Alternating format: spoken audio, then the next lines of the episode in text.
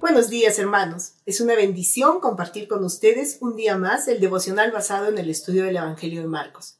Tengamos a la mano nuestra Biblia y todo lo necesario. Antes, pidamos sabiduría y entendimiento a Dios y que sea Él quien dirija nuestro estudio. Padre amado, gracias te damos, Señor, por esta nueva oportunidad que nos das de poder estudiar tu palabra. Señor, dirígenos en este momento para que sea aplicable a nuestras vidas, Padre Santo, y de bendición. En el nombre de Jesús. Amén. Ok, el pasaje bíblico a estudiar es Pedro niega a Jesús, que está en el capítulo 14 del versículo 66 al 72. Mientras Pedro estaba abajo en el patio, pasó una de las criadas del sumo sacerdote. Cuando vio a Pedro calentándose, se fijó en él. Tú también estabas con ese nazareno, con Jesús, le dijo ella. Pero él lo negó. No lo conozco, ni siquiera sé de qué estás hablando. Y salió afuera a la entrada. Cuando la criada lo vio allí, les dijo de nuevo a los presentes, Este es uno de ellos. Él lo volvió a negar. Poco después, los que estaban allí le dijeron a Pedro, Seguro que tú eres uno de ellos, pues eres Galileo. Él comenzó a echarse maldiciones. No conozco a ese hombre del que hablan, les juró. Al instante, un gallo cantó por segunda vez. Pedro se acordó de lo que Jesús le había dicho.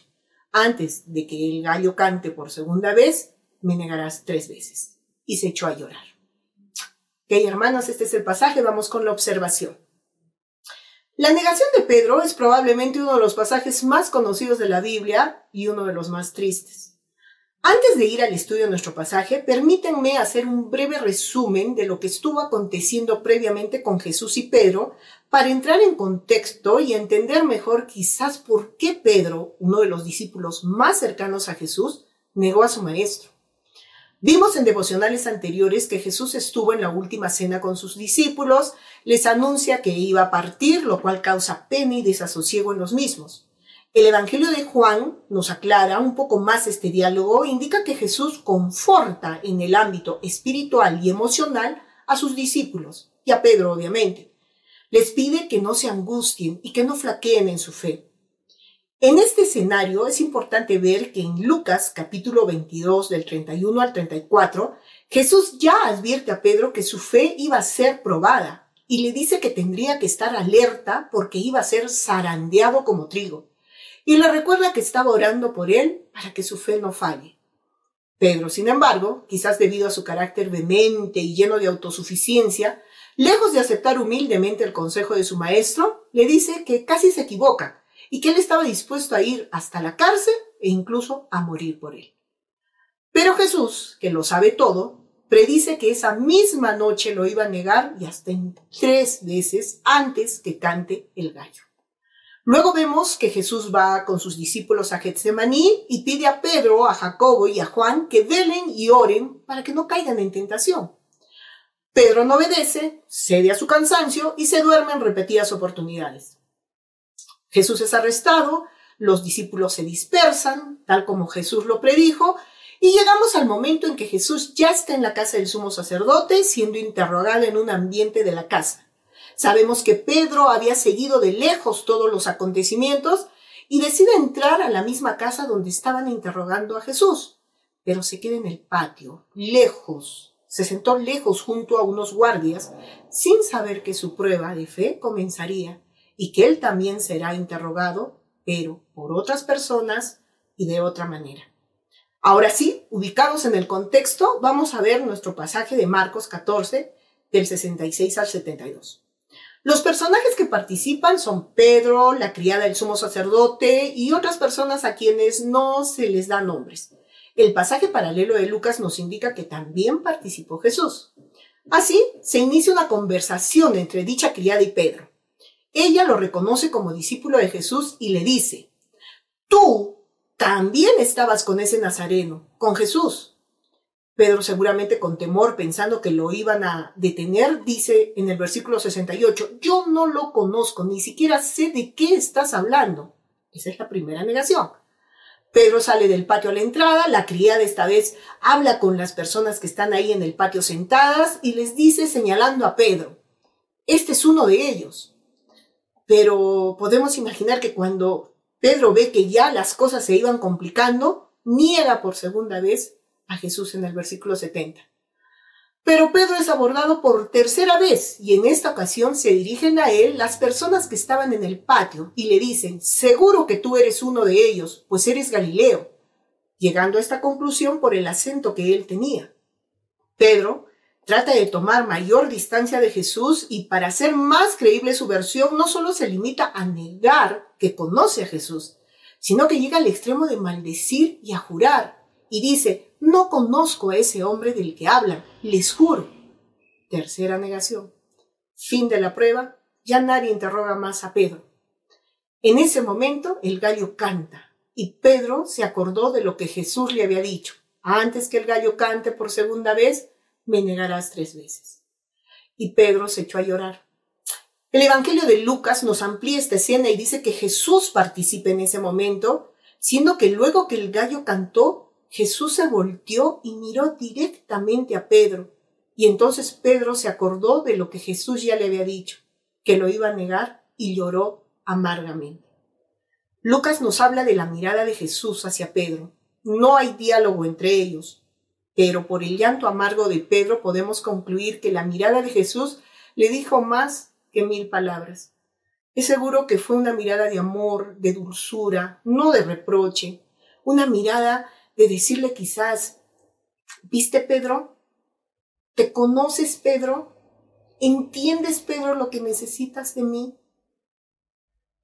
Según lo que nos narran las escrituras, podemos entender que estas dos cosas, el canto del gallo y la mirada del maestro, hicieron reaccionar a Pedro y se dio cuenta de lo que había hecho, negar a su maestro. Por eso el llanto amargo.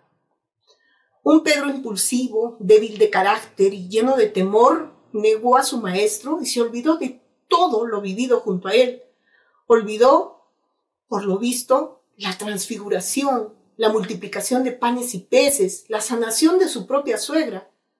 A pesar de haber compartido cerca del maestro tantos milagros, no pudo entender que Jesús, aun en las peores circunstancias, seguía teniendo el control de la situación.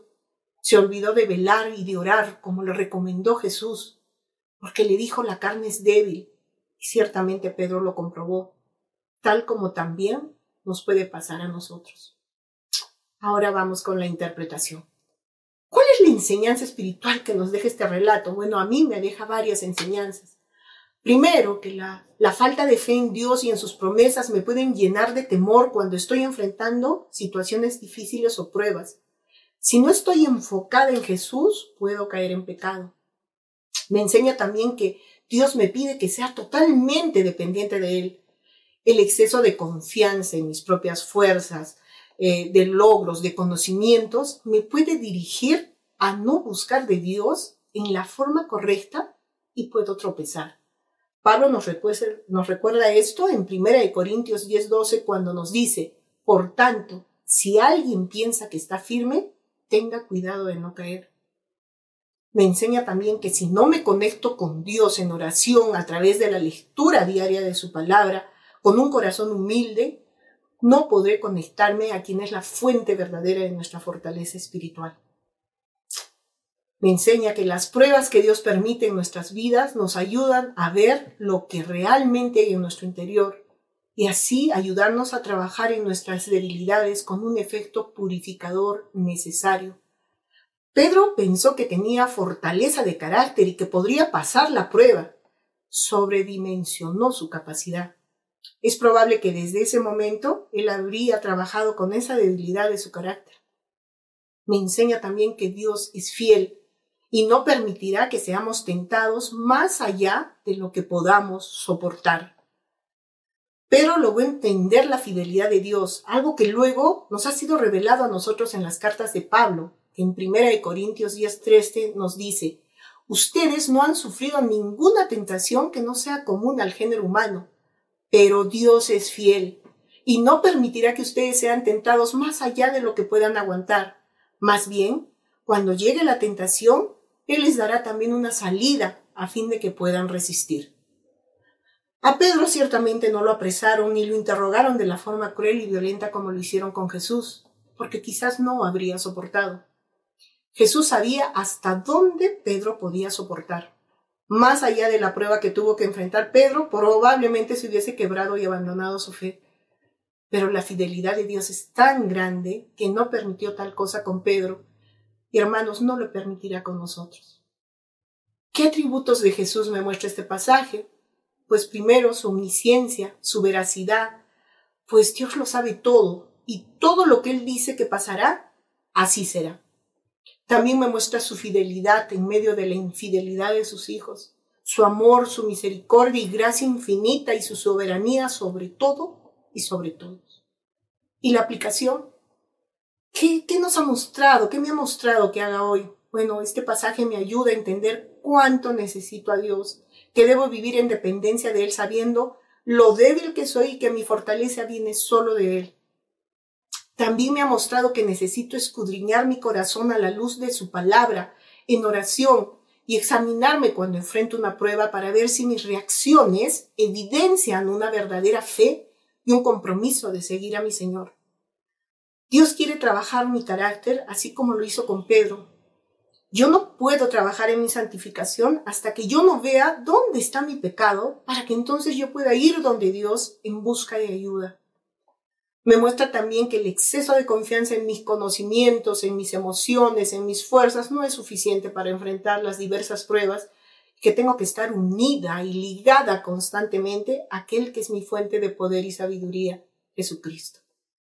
Me enseña que Dios es fiel y que nunca permitirá que yo o tú, hermano, seamos tentados o probados más allá de lo que nuestras fuerzas puedan soportar y que juntamente con lo que venga nos dará la salida. Su amor es infinito. Oremos. Padre amado, gracias Señor porque tú no has escondido, Señor, las fallas, los pecados, los defectos, las debilidades de tus líderes, Señor, en tu palabra lo has puesto ahí para que nos ayude, Señor, como advertencia, para darnos cuenta, Señor, de cuánto necesitamos de ti. Ayúdanos, Padre, a ver el Pedro que todavía hay en nosotros, para que seamos transformados, Señor, según tu imagen, según, Señor, lo que dice tu palabra. Ayúdanos a que tú seas nuestro modelo, Señor. En el nombre de Jesús solo esto. Amén. Bendiciones, hermanos.